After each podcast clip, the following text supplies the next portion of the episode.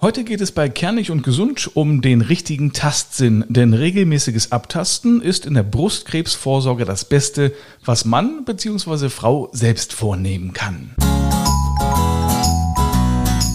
Kernig und Gesund, der Gesundheitspodcast, präsentiert von apodiscounter.de.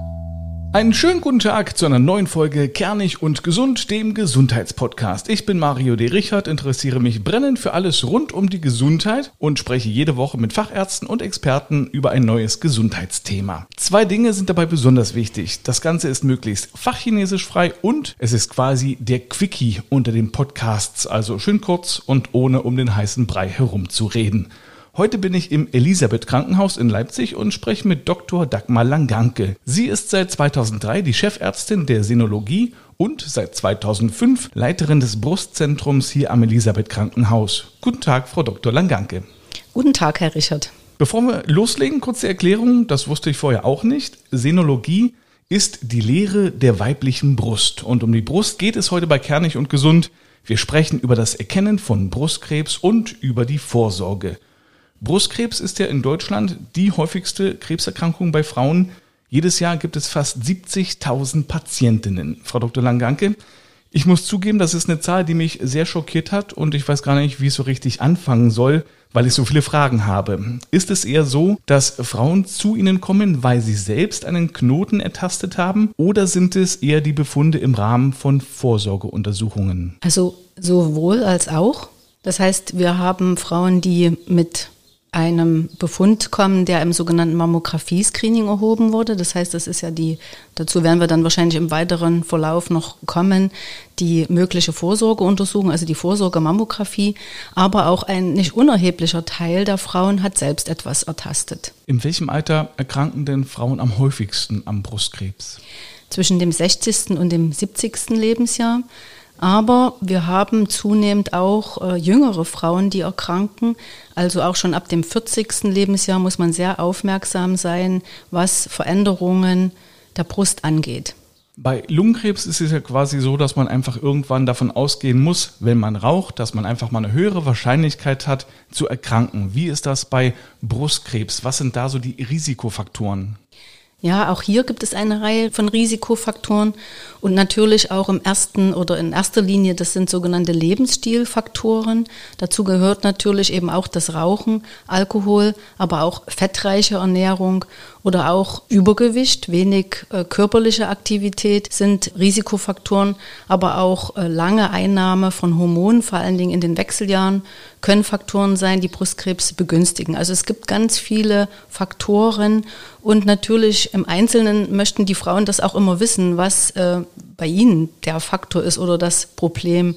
Das können wir natürlich dann nicht im Einzelnen sagen, weil es häufig auch eine Kombination von Faktoren sind. Und wir sehen eben auch Frauen, die alles richtig gemacht haben, wenn ich das so sagen darf, die also sich immer gut ernährt haben, Sport getrieben haben und dennoch Brustkrebs bekommen. Das heißt, es gibt auch Faktoren, die nicht beeinflussbar sind, zum mhm. Beispiel eben in den Genen liegen können. Das sind allerdings eher weniger, also das ist nur ein geringer Anteil. Aber diese Faktoren gibt es auch. Also wenn zum Beispiel sogenannte Brustkrebsfamilien oder Krebsfamilien vorliegen, wo also Brustkrebs gehäuft auftritt. Das bedeutet also bei der Mutter oder der Oma oder auch Schwester, Tante. Jetzt habe ich mich dazu natürlich belesen im Vorfeld. Es gibt ja diese Brustkrebsgene, die heißen dann BRCA1 und BRCA2 und die sollen das Risiko in der Familie steigern. Würden Sie Frauen empfehlen, sich testen zu lassen, wenn es einen Brustkrebsfall in der Familie gibt oder gab? Also der Klassiker ist eigentlich, dass die Oma an Brustkrebs erkrankt ist. Die erkrankt im Alter von 70 Jahren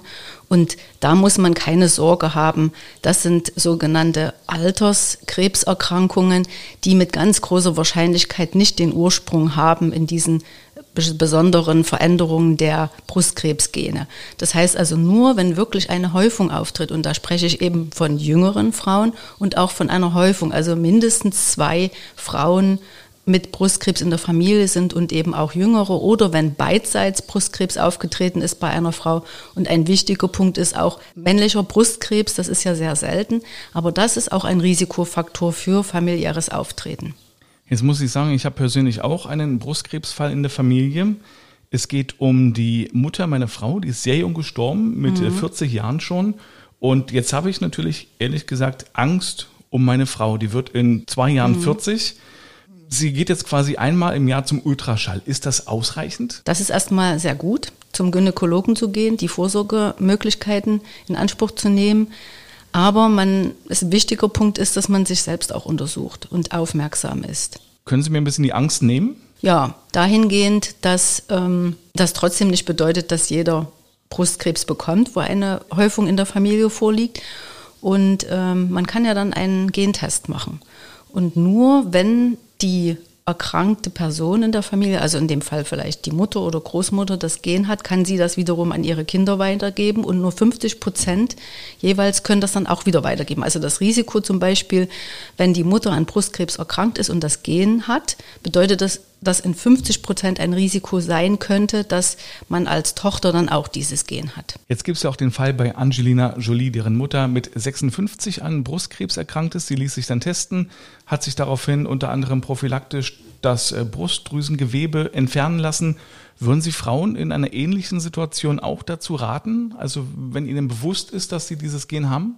Also das ist auf alle Fälle eine Möglichkeit, die besprochen werden muss, aber es ist natürlich eine sehr individuelle Entscheidung. Also der Weg ist ja letzten Endes so, dass man, wenn also der Verdacht besteht, dass man dann eine sogenannte genetische Untersuchung durchführen lässt und das ist eine Blutuntersuchung. Es wird vorher ein ausführliches Gespräch durchgeführt und der sogenannte Stammbaum erhoben. Das heißt, es wird geguckt, wer in der Familie welche Erkrankung hat und da geht es auch nicht nur um Krebserkrankungen. Und dann Erst wenn also die Wahrscheinlichkeit besteht, dass so ein Gen vorliegen könnte, wird dann die Blutuntersuchung durchgeführt.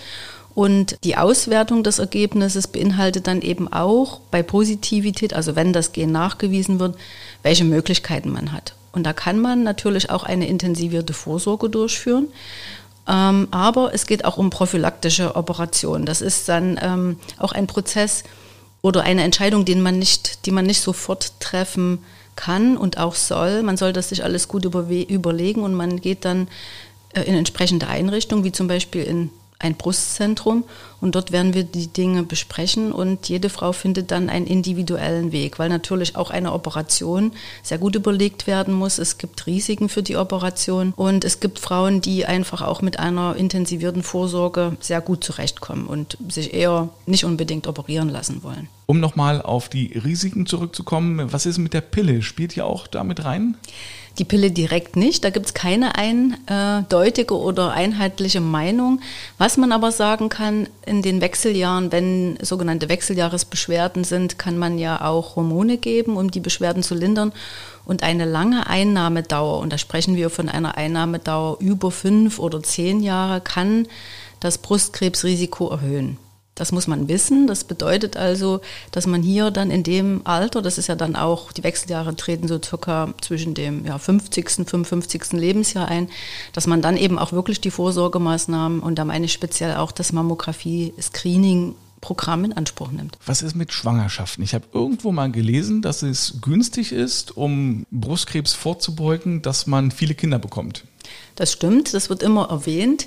Und ähm, das sind ja alles große Studien oder Untersuchungen von großen Patientengruppen. Und da könnte tatsächlich gezeigt werden, dass Frauen, die Kinder geboren haben und möglichst viele Kinder und auch sehr zeitig die Kinder bekommen haben, dass die weniger Brustkrebs haben. Das heißt, dass einfach das Brustgewebe eben diesen monatlichen Schwankungen dann weniger unterworfen ist oder unterliegt. In welchem Alter kommen denn Frauen zu Ihnen zur Vorsorgeuntersuchung? Die Vorsorgeuntersuchung, die führe ich ja hier gar nicht durch, sondern das macht die Frauenärztin. Und die Frauenärztin kann ab dem 30. Lebensjahr im Rahmen der sogenannten Krebsvorsorgeuntersuchung die Brust jährlich abtasten und äh, kann auch einen sogenannten Brustultraschall anbieten, den die Frau dann, wenn keine Beschwerden oder Herde, also Knoten vorliegen, selbst bezahlt. Und äh, mit dieser Brustultraschalluntersuchung hat man natürlich noch mehr Sicherheit als äh, mit der Tastuntersuchung. Und natürlich ein wichtiger Punkt ist die Selbstuntersuchung der Brust, wo auch für die Frau durch die Frauenärztin eine Anleitung erfolgen kann. Frau Dr. Langganke, nach einer kurzen Werbeunterbrechung sprechen wir darüber, was Frauen selbst tun können, um Brustkrebs zu erkennen. Die Werbung. Heute gibt es wieder einen super Rabattcode von Apodiscounter. Wenn Sie das nächste Mal was aus der Apotheke brauchen, egal ob jetzt Arzneimittel, Nahrungsergänzungsmittel, Körperpflegeprodukte oder ob Sie Ihre Hausapotheke auffüllen möchten, stöbern Sie auf der Webseite von apodiscounter.de, füllen Sie den Warenkorb und wenn der dann mindestens 30 Euro erreicht hat, bekommen Sie 10 Euro Rabatt. Kurzum, für 30 Euro einkaufen, aber nur 20 zahlen. Dazu müssen Sie einfach nur den Rabattcode Kernig10 an der Kasse eintippen, alles zusammenschreiben und schon haben Sie 10 Euro gespart. Am besten gleich mal reinklicken auf apodiscounter.de. Weiter geht es mit Frau Dr. Dagmar Langanke und dem Thema Brustkrebs. Wie tastet sich denn eine Frau perfekt die Brust selbst ab? Das kann ich nicht nur in einem Satz beantworten, sondern dazu müsste ich eine etwas längere Ausführung machen. Die Empfehlung ist, dass man das einmal im Monat durchführt, möglichst zur gleichen Zeit und bei den Frauen, die ihre Regelblutung haben, äh, nach der Regelblutung, weil dann die Brust am besten zu untersuchen ist. Sie ist also weicher als vor der Regelblutung. Und dann sollte man sich zunächst mit dem nackten Oberkörper vor den Spiegel stellen, die Arme in die Hüfte stemmen und die Brust betrachten. Also schauen, sind Einziehungen vorhanden oder Dellen, Unebenheiten, Unregelmäßigkeiten. Wenn dort keine Veränderungen sind, dann soll man die Arme heben. Auch dann verändert sich ja nochmal die Brust und man kann auch da nochmal genau schauen, gibt es hier Veränderungen, also auch wieder Einziehungen oder Dellen, Vorwölbungen und auch mal zur Seite äh, drehen oder auch mal nach vorne beugen. Und im nächsten Schritt würde man wirklich dann erst mit der Tastuntersuchung beginnen. Und ähm, da gibt es natürlich viele Möglichkeiten, wie man das gut machen kann. Ich empfehle immer zum Beispiel das unter der Dusche zu tun, weil dann hat man einfach mit dem Duschgel noch bessere Möglichkeiten, ähm, da über die Brusthaut quasi zu fahren. Und ähm, man beginnt dann am besten von der Achselhöhle aus runter zur Brustwarze, quasi mit ausstreichenden und kreisenden Bewegungen, das abzutasten. Und man sollte eben auch die Achselhöhle nicht vergessen, also dort auch zu schauen, ob dort Knoten sind. Und es hilft auch, wenn man mal den Freund oder den Partner bittet, zu gucken und die Brust abzutasten. Man kann das durchaus auch zu zweit machen.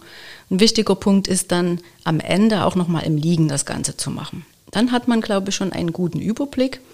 Ähm, natürlich ist das immer so, dass viele Frauen sagen, ich kann das nicht. Das macht schon auch Unsicherheit und man will es ja alles perfekt machen, man will nichts übersehen.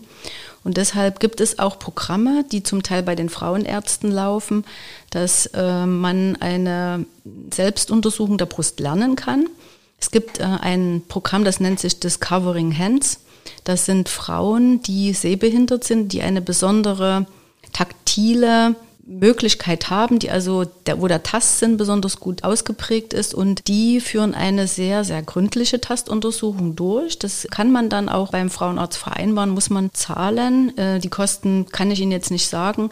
In dem Zusammenhang bekommt man aber auch eine Anleitung, wie man selbst äh, die Brust untersucht. Wenn man das selbst macht, um nochmal darauf zurückzukommen, ist es eher so, dass man ja die Brust oberflächlich abtastet oder muss man schon richtig tief in das Gewebe hineingreifen?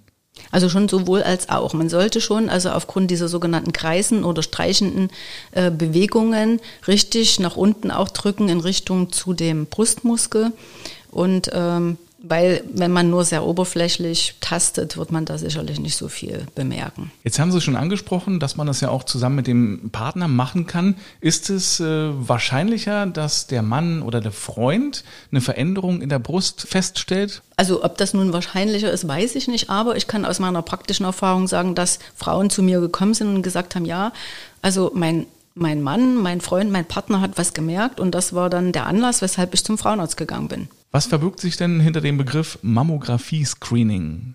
Ja, Mammog das Mammographie-Screening ist also quasi, oder die Mammographie an sich ist die äh, Röntgenuntersuchung der Brust und die wird angeboten für alle Frauen zwischen dem 50. und 69. Lebensjahr aller zwei Jahre. Diese wird durchgeführt in einem Röntgenzentrum. Bei der Röntgenuntersuchung wird die Brust eingespannt. Das kann etwas schmerzhaft sein, aber man muss wissen, je besser Druck ausgeübt wird, umso besser kann auch die Aufnahme ausgewertet werden. Und zwei Radiologen schauen sich dann die Röntgenuntersuchung an Und wenn äh, man keine Veränderung feststellt, kriegt man dann auch Post, dass alles in Ordnung ist. Sollten Auffälligkeiten sein, wird man einbestellt und dann wird eine sogenannte Abklärung gemacht. Das heißt, dann kommt dann eine Ultraschalluntersuchung oder auch nochmal eine sogenannte Vergrößerungsmammographie zum Einsatz, dass man nochmal genau schaut, was steckt dahinter oder sind es einfach nur Überlagerungen. Ich bedanke mich bei Ihnen, Frau Dr. Langanke. Sehr gern. Am nächsten Mittwoch gibt es wieder eine neue Folge Kernig und Gesund. Dann werde ich wieder mit Frau Dr. Langanke sprechen und dann geht es auch wieder um Brustkrebs, nämlich dann, wenn da tatsächlich ein Knoten in der Brust gefunden wurde. In der kommenden Folge heißt es dann also Brustkrebs, was nun? Und ich bedanke mich bei Ihnen fürs Zuhören. Wenn der Podcast gefallen hat, dann einfach abonnieren oder weiterempfehlen. Bis zum nächsten Mal. Danke. Tschüss.